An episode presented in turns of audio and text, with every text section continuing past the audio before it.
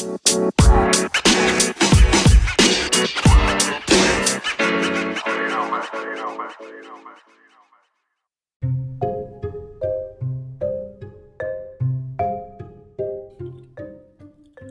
es la transformación digital acelerada en la profesión legal? ¿Por qué estamos ante un cambio completo en la manera de ejercer nuestra profesión? ¿Y cómo podemos prepararnos ante este cambio? El mundo cambió y la profesión legal también. Somos Hernán Cuadri y Guillermo Navarro. Esto es Tecnovida Legal, un podcast, sí otro más, dedicado a la transformación digital en la profesión legal. Te invitamos a que nos escuches y hagas clic en el botón seguir y nos recomiendes.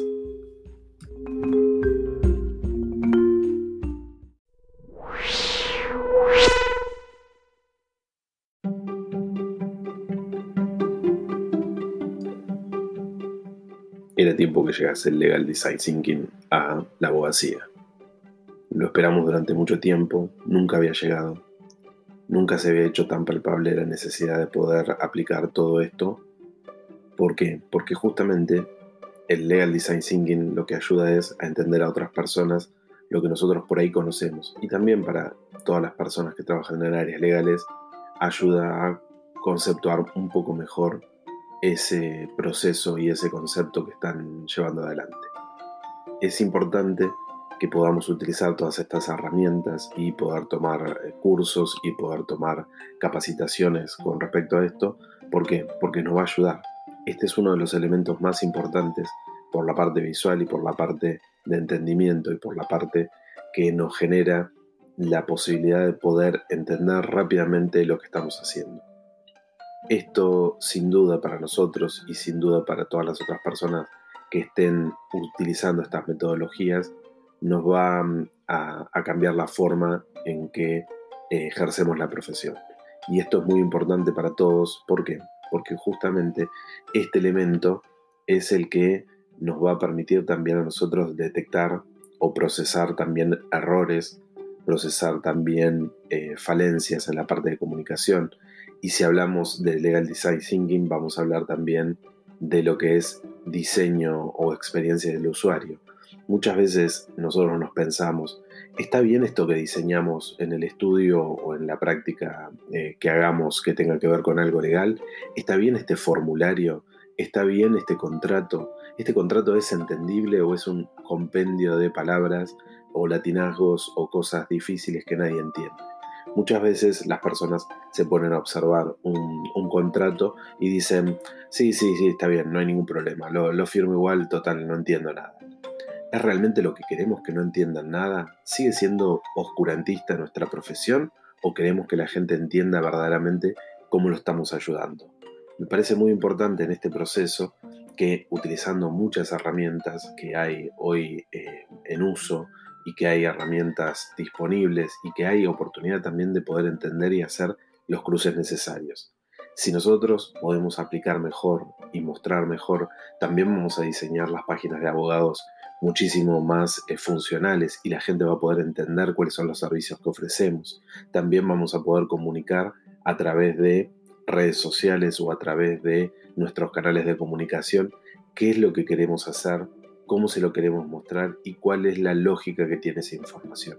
Obviamente todo esto está sucediendo ahora porque, porque bueno, básicamente Internet se ha transformado en el único medio donde nosotros vamos a ejercer la profesión, porque posiblemente la persona que ingrese va a ser porque haga una búsqueda en Internet o porque fácilmente nos haga una, un llamado telefónico, una videollamada o una comunicación para poder empezar a trabajar o empezar a conocernos. O sea que qué mejor que conocernos o qué mejor que trabajar en conjunto con todas estas cosas o con todas estas herramientas para que verdaderamente la innovación se vea, para que verdaderamente el proceso de pensar en el cliente se, se vea.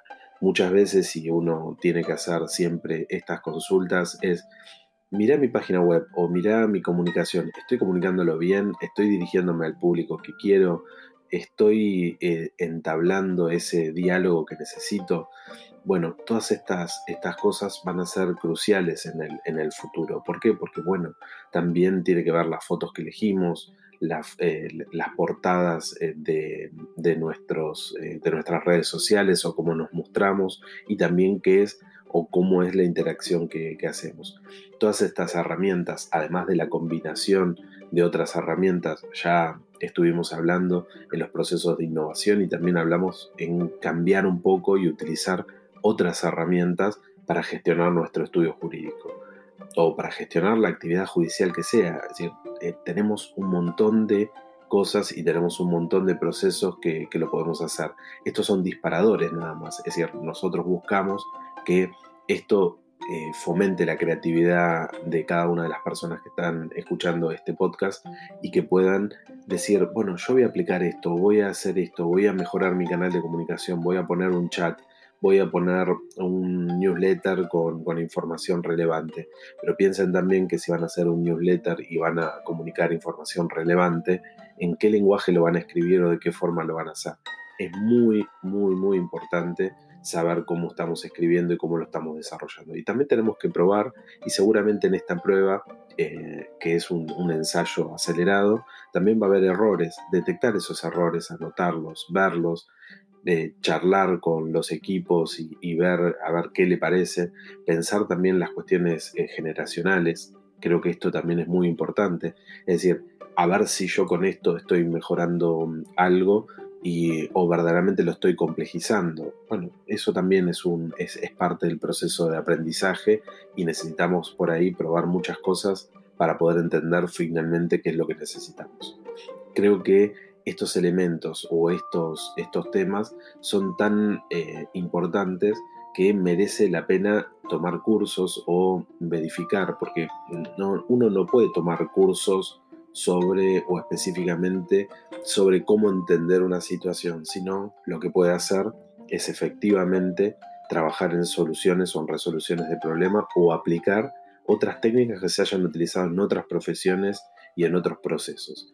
Creo que esa es la parte más rica del conocimiento y de la formación que podemos tener, que es justamente eso, probar, entender, chequearlo y una vez que lo probamos, lo entendimos y lo chequeamos a esto finalmente, eh, qué resultados da y tratar de sacar análisis en base a esto.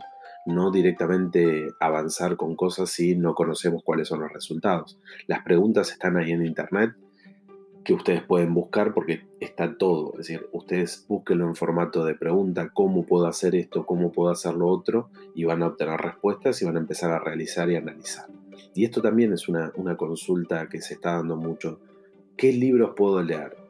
La verdad que es muy complejo y es muy difícil poder recomendar un libro específicamente porque hay tanta información o hay tantos procesos que lo mejor diría antes de saber que verdaderamente vamos a eh, formarnos y vamos a adquirir libros en esto, empezar a leer muchos blogs o mucha información, es decir, en Twitter, en LinkedIn, en todas las redes sociales hay información relevante que uno tiene que buscar y entender. Creo que ese es el proceso más importante. Arrancamos con el design thinking, arrancamos con el diseño basado en el usuario, en lo que comúnmente se denomina UX, y nosotros empezamos a mejorar también nuestra práctica, empezamos a aplicar esas técnicas en pequeños procesos o en pequeñas cosas, para que cuando hagamos, entonces, finalmente, después de toda esta capacitación y después de toda esta formación, hagamos un contrato, apliquemos lo que, lo que aprendimos, apliquemos nuevos procesos o nuevas formas de mostrar estos contratos. Hay toda una, una movida específicamente diseñada o procesada para hacer un poco más visual la profesión. Seguramente la vamos a ver y vamos a estar trabajando en el año 2021, en el año 2002, con procesos muchísimo más visuales para nosotros y mucho más eh, entendibles para el resto de las personas. Es una necesidad, tenemos que utilizarla y creo que eso es lo más importante.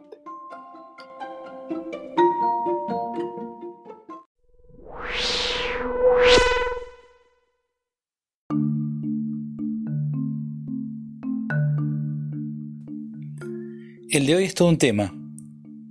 Gente que va a sobrar y gente que va a faltar en la justicia a partir de la transformación digital acelerada.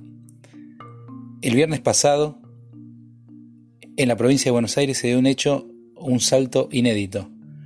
La Suprema Corte de Justicia dictó una acordada en virtud de la cual pasamos al expediente digital completo. No va a haber más papel. solamente lo residual que se irá acabando. Acuerdo 3975 de la Suprema Corte de Justicia de la Provincia de Buenos Aires. Es decir, que a partir de ahora lo que vamos a tener son expedientes digitales o digitalizados, o al menos expedientes que no van a estar ya en soporte papel. Habrá que ir viendo después los ajustes, y uno de esos ajustes es qué hacer con la gente, porque evidentemente el trabajo va a cambiar, y porque evidentemente algunas cosas que se hacían ya no se van a hacer, mientras que aparecen cosas nuevas que van a necesitar que alguien las haga. Es súper interesante. No quiero decir con esto que esté sobrando gente en la justicia, para nada. En realidad falta gente en la justicia. Faltan órganos, faltan eh, jueces, faltan secretarios, faltan más empleados. Y falta, faltan para que se organice mejor. O sea, no incorporar más gente para seguir con la misma organización. Porque en definitiva, cuando en un departamento judicial tan poblado como es La Matanza tenemos solamente 10 jueces de familia, 10 creo, 10, 11, o en Morón tenemos 9, y así en muchos lugares. Hablo del fuero de familia porque es uno de los más congestionados, entonces digo, ¿sobra gente en la justicia? No, no creo que sobre gente en la justicia. Lo que sí creo es que va a haber que empezar a pensar, va a haber que empezar a pensar cómo se distribuye el trabajo y cuáles son las necesidades nuevas. Y quiero referirme a esto. Si los expedientes van a ser todos digitales, ¿tiene sentido ya las mesas de entradas, entre comillas? ¿No sería mucho más razonable que cada órgano judicial contara con alguna especie de call center o algún eh, servicio que permitiera dar asistencia, ayuda remota a quien tiene que evacuar alguna duda? Eh, esta semana dio muchas vueltas por ahí, lo compartimos en el foro, la noticia del juzgado civil y comercial número 2 de Azul, eh, que inauguró un servicio de mesa de entrada no presencial a través de Slack. Slack es una herramienta súper interesante que quizás no esté muy difundida entre los profesionales del, derecho porque, bueno, eh, no es tan novedosa, pero no es algo que esté demasiado difundido. No importa, es anecdótico que se use, lo, relevante es la idea, la idea de atención no presencial. Porque tampoco va a servir demasiado la atención presencial, porque si el expediente es digital y el profesional comparece a la mesa, no va a poder ver nada. Entonces, ¿qué sentido tiene hacerlo venir? Evidentemente seguirá haciendo falta personal en mesa de entradas, pero ¿no será el momento de empezar a pensar que ese personal de mesa de entradas pase a atender alguna especie de call center en el mismo eh, ámbito del, tribunal para poder dar asistencia telefónica, dar asistencia por chat o dar asistencia como se quiera? ¿No sería mucho más sencillo? Digo, es un solo ejemplo para ir pensando cómo se redefinen los roles. Hay muchos ejemplos más. Hay muchos ejemplos más que pueden venirnos a la mente en, cuanto a la necesidad de redistribuir algunas cuestiones. ¿Dónde vamos a ubicar eh, el trabajo? El trabajo se reparte por competencia territorial, pero en los expedientes digitalizados donde la presencia física casi va a ser inexistente. ¿Tiene sentido seguir con la idea de competencia territorial? En España esto se habla mucho. ¿No sería más razonable la, distribución, si se quiere, hasta regional de, de, expedientes, donde cualquier juez puede atender cualquiera si vamos a trabajar en remoto, si las audiencias las vamos a tomar también en remoto? porque hay muchos jueces y muchos departamentos judiciales muy sobrecargados y otros que tienen menor cantidad de trabajo. ¿Tiene sentido hoy seguir pensando la competencia territorial como se la pensaba? ¿Tiene sentido hoy la forma en que se cargan los datos en la justicia? Digo porque el concepto o, la figura del data entry en ningún momento eh, pasó por la cabeza de nadie y entonces tenemos empleados preparados para hacer la cuestión jurídica y cargando datos todo el tiempo en el sistema. Y lo más gracioso es que la carga de esos datos es redundante, porque primero los carga los datos el abogado en su demanda, y los sistemas no toman los datos de ahí, sino que es necesario volverlos a cargar en el sistema. Es necesario digitalizar. Y a veces tenemos gente preparada para otras cosas que está encargada de digitalizar. Entonces aparece la necesidad de un data entry y de una persona que empieza a trabajar con la necesidad de digitalizar la información que no está digitalizada. Las contestaciones de oficios en los juzgados de familia de la provincia de Buenos Aires es un tema hiper ríspido, al igual que las cédulas que vuelven dirigenciadas en formato papel. Alguien va a tener que encargarse de transformar lo que viene en papel a digital y poder subirlo. Por ahí anda un trabajo dando vuelta que hemos compartido en el foro de Ordóñez que habla de oficinas digitalizadoras. También es una posibilidad, pero en la medida en que eso no exista, lo razonable sea que al redefinir los roles dentro del juzgado, algún personal que se ocupa de cosas que con lo digital ya no va a ser necesario, por ejemplo la costura de expedientes, se encargue de la digitalización. Modernizar es un poco esto, podernos adecuar a las nuevas necesidades, poder utilizar los recursos que tenemos para nuevas necesidades. No es difícil, es simplemente aprenderlo y darse maña. Digitalizar un oficio es un millón de veces más fácil que coser un expediente, lo desafío a cualquiera. Quien no sepa digitalizar y no sepa coser, probablemente aprenda más rápido a digitalizar que a coser. Entonces no es una cuestión de modernizar y dejar a nadie afuera, sino que todos sean incluidos, que todos y todas seamos incluidos en la nueva transformación digital de la justicia. Es un desafío importante. Empecé hablando de gente que falta y gente que sobra. En realidad no sobra gente. Tampoco podemos pensar que haya gente prescindible.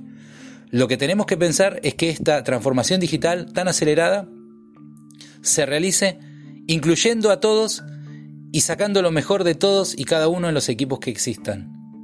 Es un desafío gigante, redefinir y repensar la mayoría de las cosas que se hacen porque somos unos fetichistas del papel. Los dejo con esta idea. ¿Qué más podría redefinirse? ¿Qué más sería necesario repensar en lo que hace a la labor judicial? Tengo muchas, muchas cosas más que pensar y seguramente de esto hagamos una segunda parte cuando el expediente digital empiece a funcionar en su, en su plenitud. Estoy convencido de que va a ser para bien. Estoy convencido de que es necesario en este momento. Así que eh, cierro por hoy, les agradezco y seguimos con las demás secciones del, podcast.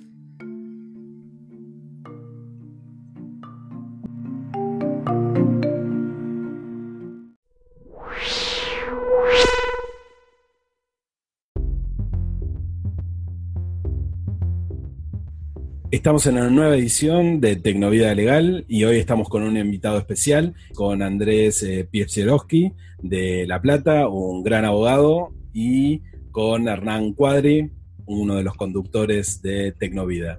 Aquí presente Hernán Cuadri no hubiera podido decir Pietrowski, así que te felicito, Guillermo. y lo dijiste bien, lo dijiste bien, ya vamos, vamos dos. En algún momento ya, pero para los amigos es pecha, ya, ya nos queda así. Así es. Modificamos, así es.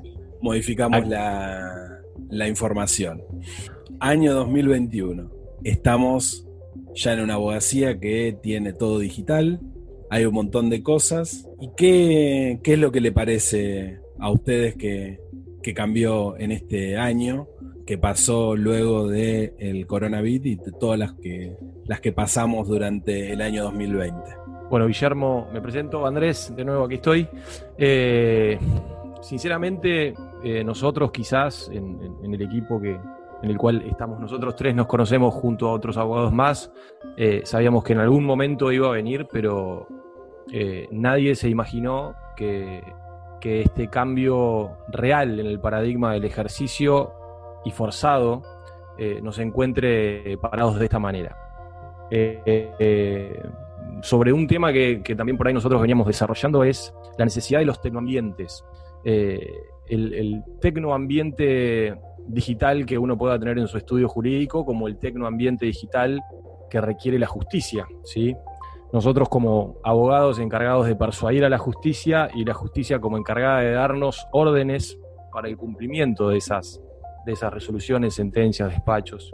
Me parece que, en primer lugar, celebrarlo, eh, obviamente y exclusivamente en cuanto al avance tecnológico, no hacia la realidad que nos, que nos toca vivir. Sinceramente es una realidad triste, no, no, no hubiésemos deseado que fuese así, pero nos encuentra a todos volviendo a repensar qué tipo de dispositivo tenemos que tener en nuestros estudios, qué tipo de software debemos tener eh, y, sobre todo generar nuevos modos de comunicación con nuestros clientes.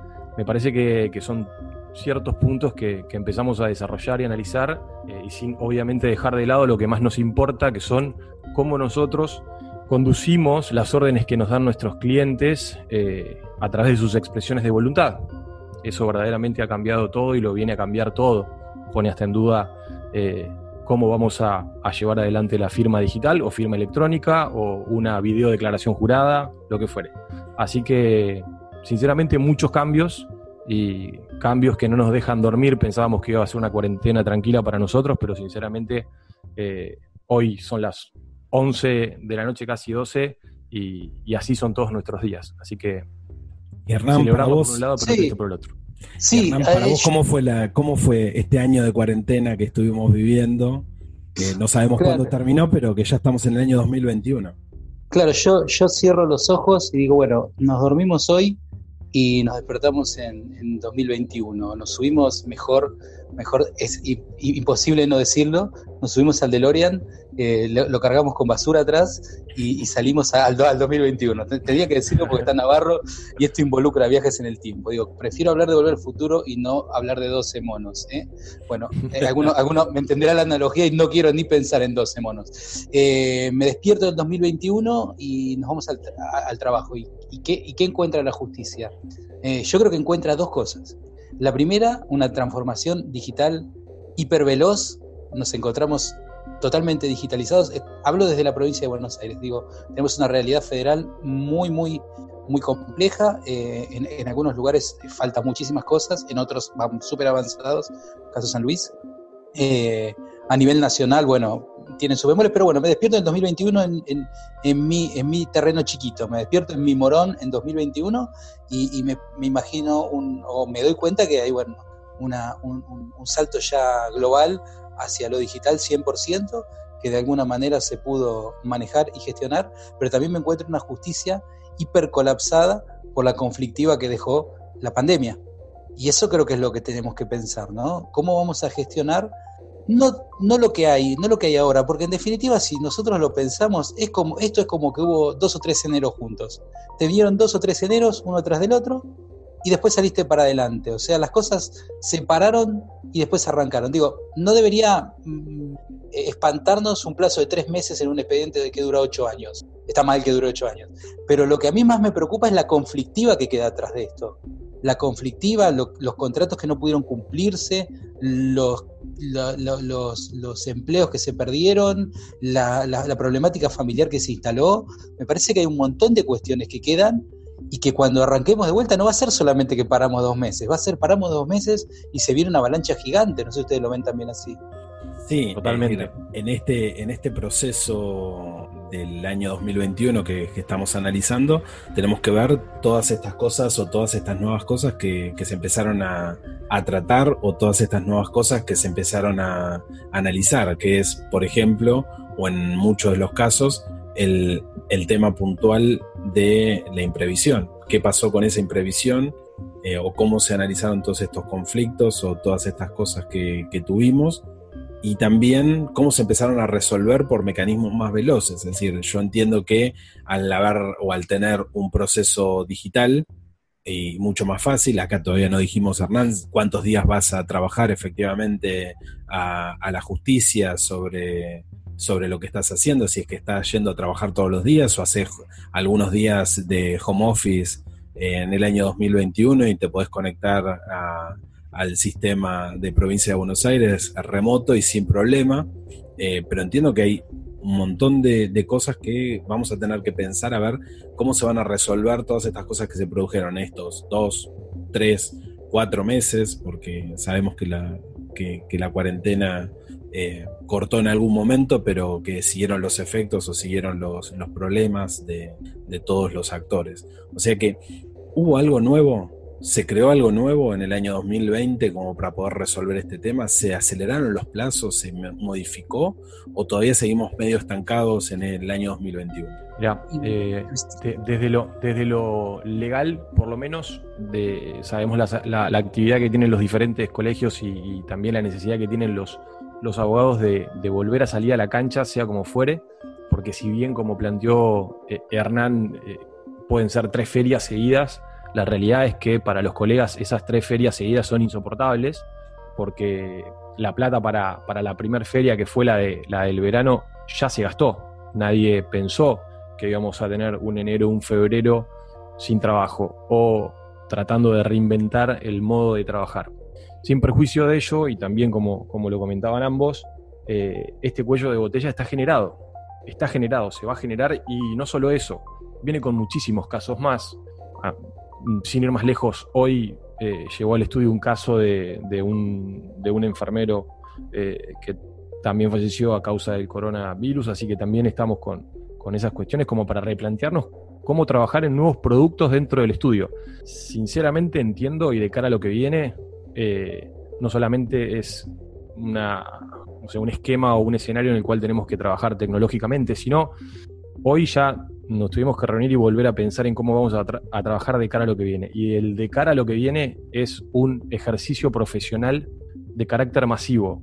¿sí? O sea, ya estamos pensando en generar dentro de la página del estudio diversos formularios para que los clientes carguen sus, sus, eh, procesos correctamente individualizados porque sabemos cuáles van a ser eh, y de ahí en más que la aplicación de todos los escritos necesarios que tengamos se realicen de modo masivo para poder atender la demanda jurídica eh, y, de, composición de derechos que, ya existe, porque la verdad ya existe, atento a, la reducción en el porcentual de eficiencia que, ha tenido la justicia por este parate, y que la verdad va a ser exponencial cuando esto empiece a levantar.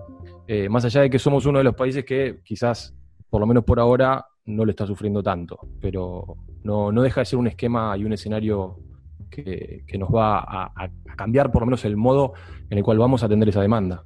Me, quedo con esta palabra de, Andrés, eh, nos va a cambiar en el modo de atender la demanda.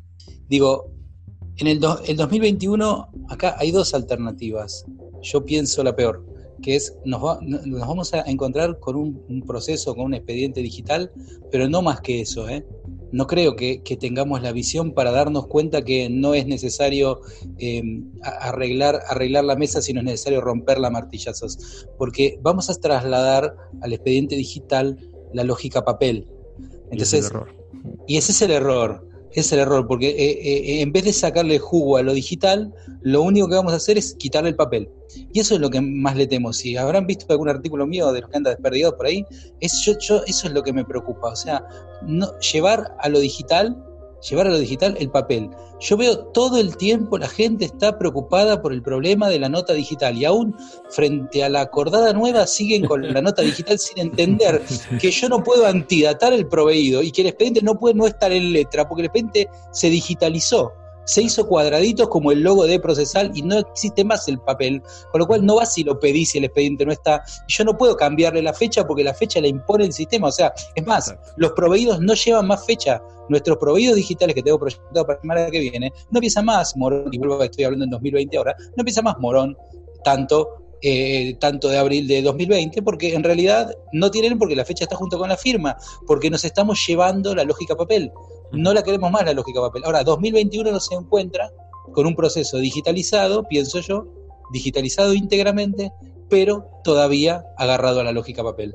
Todos los vicios del papel estamos reproduciéndolos en este expediente, es decir, en todo este, en todo este entramado que trabajamos tanto y que hicimos un montón de innovación, estamos copiando eso solo para que se adapten. Y el, otro día también en este punto, eh, que por ahí, porque se aceleró todo en este año 2020, es decir, desde hace tres semanas o hace cuatro y hasta esta, este planteo filosófico o, o de posicionamiento que estamos haciendo en el 2021, que también nos dimos cuenta seguramente y, que va a ser en las, próximas, en las próximas semanas, de que la educación no estaba a la altura de las circunstancias, que los chicos se aburren en el colegio. O sea que hay un montón de lógicas del mundo anterior que no, no, no, no, creo que las hayamos resuelto bien, sino que las tenemos que rediscutir.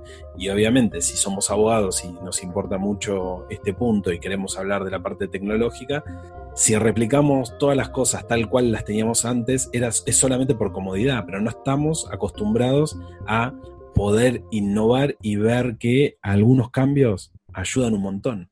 Esta semana se dio lo que, lo que al menos, no sé, soñábamos el año pasado, decir, que una mesa de entradas abriera su Slack en, eh, en consulta pública para que puedan llegar las recepciones de pedidos y de consultas, es decir, salieron del WhatsApp, salieron del mail, salieron de la página web y ya fueron más adelante, fueron una herramienta ya de consulta o de gestión del tipo empresarial.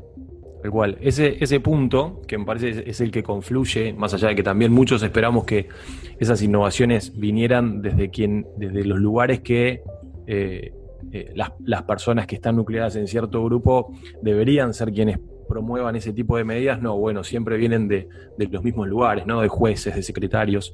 Eh, pero esa es la actividad que quizás en el derecho societario es mucho más común, por lo menos en el derecho societario más evolucionado.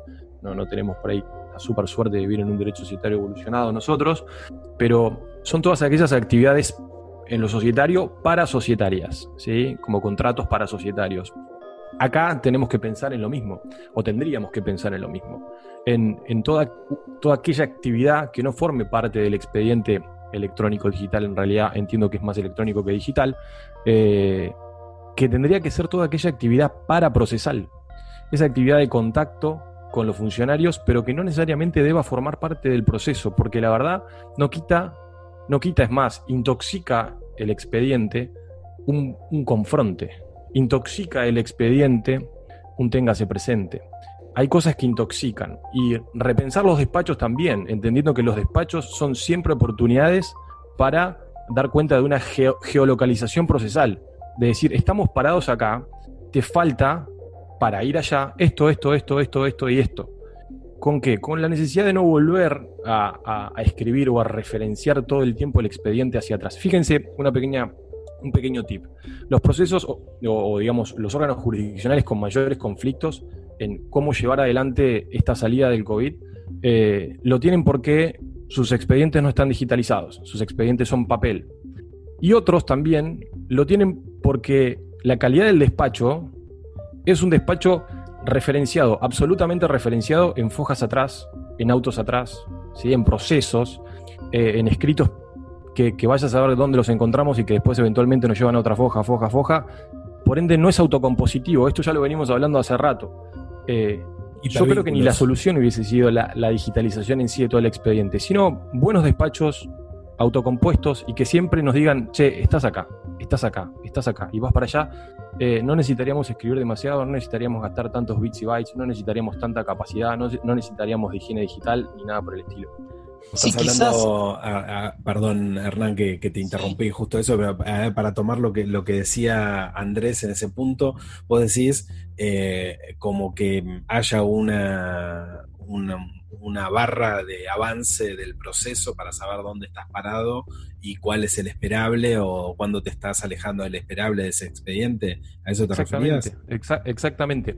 A ver, el derecho tiene que ser, cuando hablamos que el derecho tiene que ser accesible o, el acceso a la justicia, digamos, no tiene que ver solamente con, que acceda tal o cual persona, sino también tiene que ver con, lo accesible, por lo menos en lo que es programación y todo, tiene que ver con que también el proceso en su conocimiento para el resto sea amigable, alguien entienda dónde va por dónde va o a dónde debe ir, ¿sí?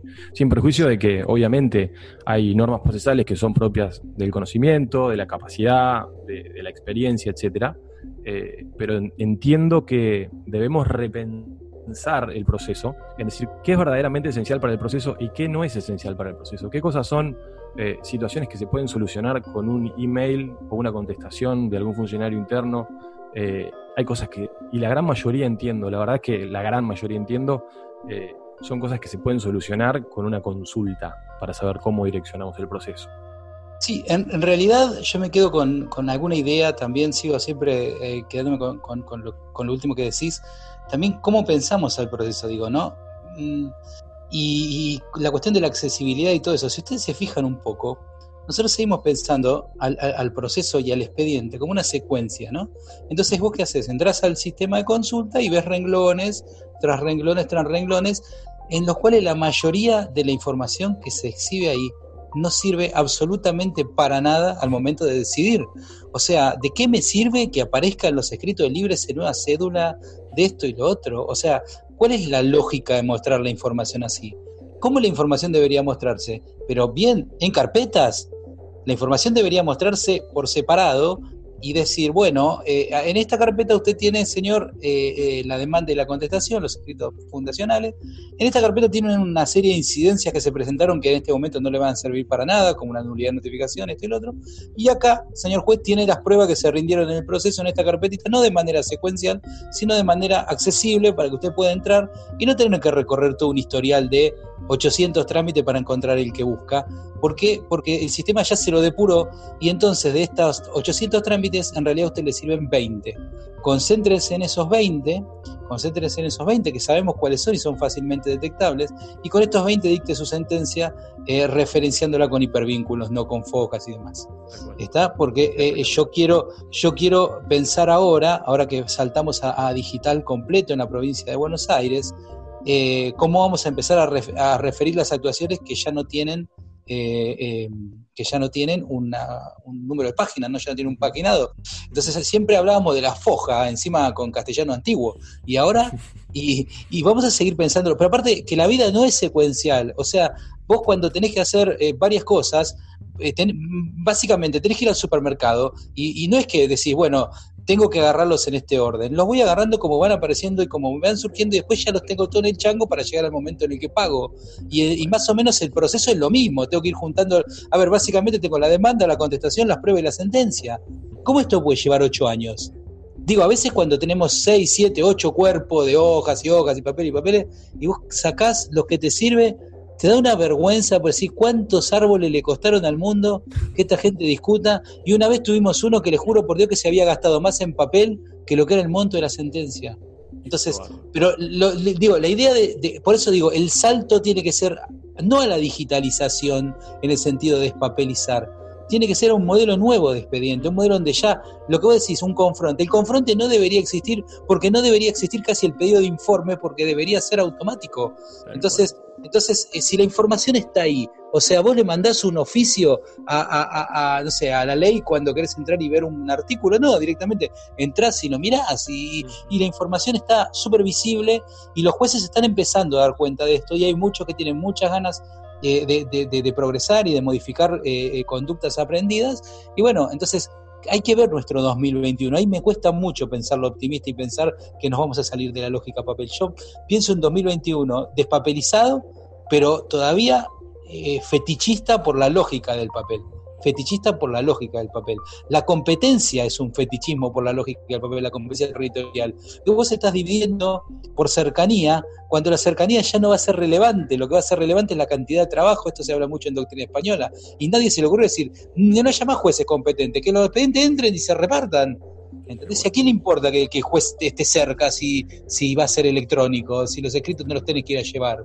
Lo digital está cambiando también ese, ese proceso, ¿no? Está cambiando el proceso donde algo era eh, local específicamente y ahora deja de ser local porque casi todos tenemos la misma realidad, es decir, salvo que algunos seguramente en, Argentina tenemos eh, trabajo corrido y otros todavía tienen siestas, pero esto va cambiando porque hay usos horarios para trabajar con el exterior o hay formatos para trabajar a distancia donde uno puede tranquilamente poder organizarse, pero están diciendo un montón de cosas y están apuntando a la justicia y yo por ahí también los quiero traer en este año 2021 que estamos analizando después de que la cuarentena, ¿cuándo se cerró en el año 2020? ¿Qué, ¿Cuáles son sus expectativas de tiempo que se haya cerrado esa cuarentena? Andrés. Mm, la verdad que mi expectativa de tiempo, eh, a ver, una cosa es eh, cuándo nos podemos encontrar con una reactivación como la que, como la que creemos que es al 100% de lo que veníamos trabajando. Eh, sinceramente, creo que eso no, no, lo vamos a ver, no lo vamos a ver este año. Eh, y después en orden a la preocupación y la verdad que nosotros también hacemos salud en el estudio y la verdad que nos preocupa mucho la salud de, tanto del equipo como de nuestros clientes eh, y entendemos que no es responsable, la verdad que no sería responsable pensar en una reactivación de la, de la justicia a lo físico, sino todo lo contrario. Me parece una gran responsabilidad eh, requerir que un colega se acerque. Eh, pero bueno, por otro lado también tenemos siempre el, gran problema de, que si vos no tenés los fierros y no tenés el hardware y no tenés la tecnología ni la competencia tecnológica para, estar a la altura, eh, se va a complicar muchísimo. Eh, mi expectativa, sinceramente, es que este año vamos a seguir estando adentro. Eh, y, a la familia ya también, porque les cuento esto que es lo que pasa a la familia, uno la está programando y la está seteando para que su, su expectativa sea la vacuna, sinceramente. Así que. Obviamente, sí.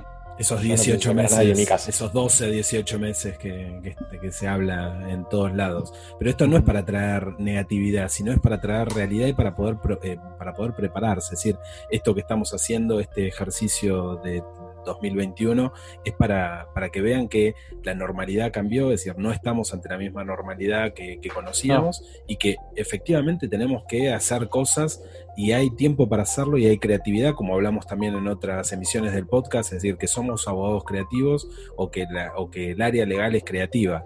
Pero, ¿tu expectativa, Hernán?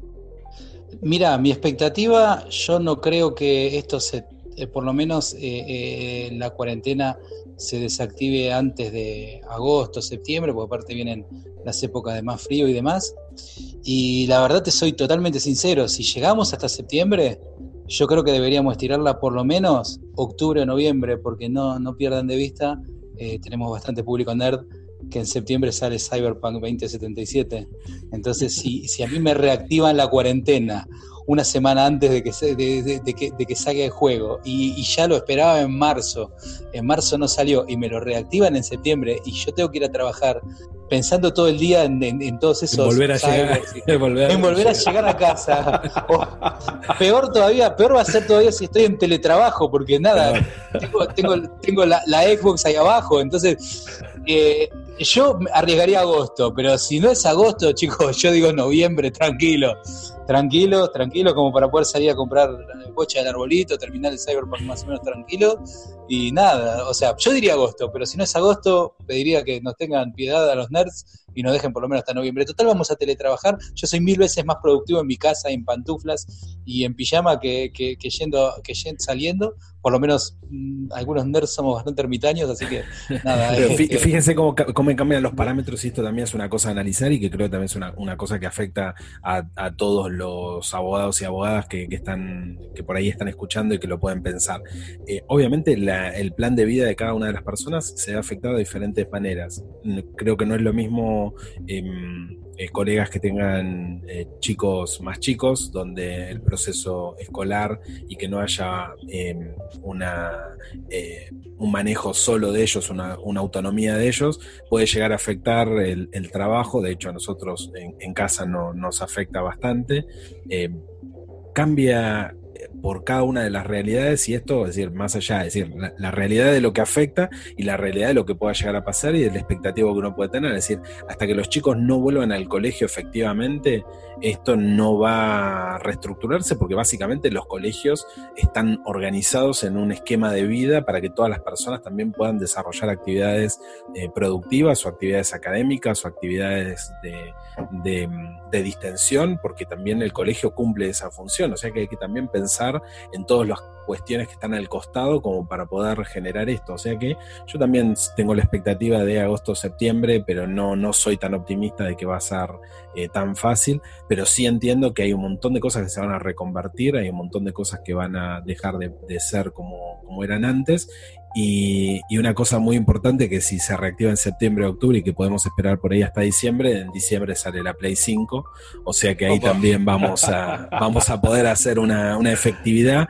Y el problema que está pasando ahora es que no es que vas a vender la 4, te vas a quedar con la 4 y la 5 porque siempre Sony tiene ese problema de, de, interoperatividad de, cada una de sus plataformas porque no te sirven las cosas de la 4 en la, en la 5. Así que espero que esta vez la, modifiquen a eso. Es decir, el joystick está buenísimo. por lo menos voy a poder tirar, por lo menos voy a poder tirar la 3 entonces, Guille. Así que, gente, ya estamos aburriendo a la gente y tengo que ir a darle un poquito al tubo, a ver si, avanza un poco. Así que, Cortito cortito, porque ya llevamos unos, ¿cuántos? 28 minutos, o sea que vamos a tener que hacerlo muy cortito. ¿Qué, ¿Qué pasa en el año 2022? Hernán, vos. Dos minutos, un minuto o, unas palabras nada más. 2022 eh, nos encuentra totalmente reconfigurados en la justicia eh, hacia, hacia, lo, hacia lo digital.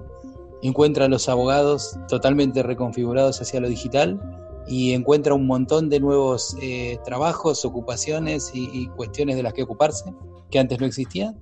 Y también encuentra unas cuantas de las que existían que, que empezaron a diluirse y nos encuentra, creo, mucho más conscientes, creo que esto tenemos que también tenerlo en cuenta, de que el, 2020 tuvo un resultado ecológico bastante positivo en el sentido de que el medio ambiente, más allá de lo doloroso que fue la, pérdida de vidas humanas, el medio ambiente se aflojó un poquito del ser humano. Creo que eso no lo estamos viendo, no lo estamos charlando, pero me parece que desde el, punto de vista ecológico eh, nos tiene que encontrar con alguna enseñanza, sí o sí. Así que nos encuentra de esa manera, creo, a los abogados de ese modo y a la sociedad en general eh, también un poco más consciente de nuestra finitud y de nuestra impotencia frente a determinadas cosas, más respetuosos también del ambiente. Bien, 2022, estamos acá, 19 de abril del 2020, o sea que estamos dos añitos más. Eh, entiendo que, lo, más importante con lo que nos vamos a encontrar en el 2022 eh, es con espacios institucionales realmente profesionales que, van a saber entender que las mesas de contingencia deben ser eh, armadas con profesionales y, no con eh, personas que por, por, digamos, por tiempo en el asiento eh, deban ser los, mismos sujetos que, que, solucionen las contingencias. Y nos vamos a encontrar con muchísimas, muchísimas políticas, ya sea desde lo privado como de lo público, con protocolos de, emergencia, urgencia, eh, y emergencia no como emergencia de, la urgencia, sino como, como esa característica del, emerger. Eh, así que espero, espero eso y estoy bastante convencido que va a suceder eso en todas las mesas de, profesionales y asesores que, estén a cargo de, órganos eh, de importancia y relevancia en las decisiones que nos, tocan a todos o, digamos, nos salpican a todos como ciudadanos. Mi pronóstico para el 2000, mi pronóstico para el 2022 es que mm, va a haber una profesión eh, muy tecnológica, pero a la vez va a haber también mucha capacitación y mucho desarrollo de habilidades blandas para, los abogados y abogadas. Va a haber mucha contención también emocional y contención tecnológica, así como lo que, lo que habló Andrés al principio de esta, de esta realidad o de esta tecnorealidad de, de, las cosas o de, la organización de esto. Va a haber también muchos procesos de, readaptación y de reconfiguración porque hay que, hay que trabajar también en, todas esas personas que entre el año 2020 con el golpe del coronavirus que, los afectó en serio, es decir, gente que se quedó fuera del mercado eh, laboral legal y la contención para reconfigurar todas esas, eh, todas esas carencias que, tuvieron. Em, va, a haber también desarrollos nuevos de, los profesionales y que van a estar muy, muy apuntados a esto. Es decir, tanto los colegios como, las universidades, eh, todos los órganos eh, generales, políticos, económicos, eh, justicia y, todo esto, se reconfiguró y también se apuntó un poco más a, acompañar a, la gente. Es decir, nos enseñó bastante, pudimos trabajar un poco más eh, mancomunados y seguramente también eh, tuvimos una, un poco más de, conciencia de, lo finito que éramos, como decías vos. Bueno, gente, nos hemos llevado todo el tiempo necesario, ya tenemos aburrida bastante la gente, muy divertida. Bueno, por lo menos si están divertidos, dejémoslo con ganas de más. Eh, muchas gracias a Andrés P por haber estado, Pecha. gracias, gracias Pecha por haber estado con nosotros hoy acá.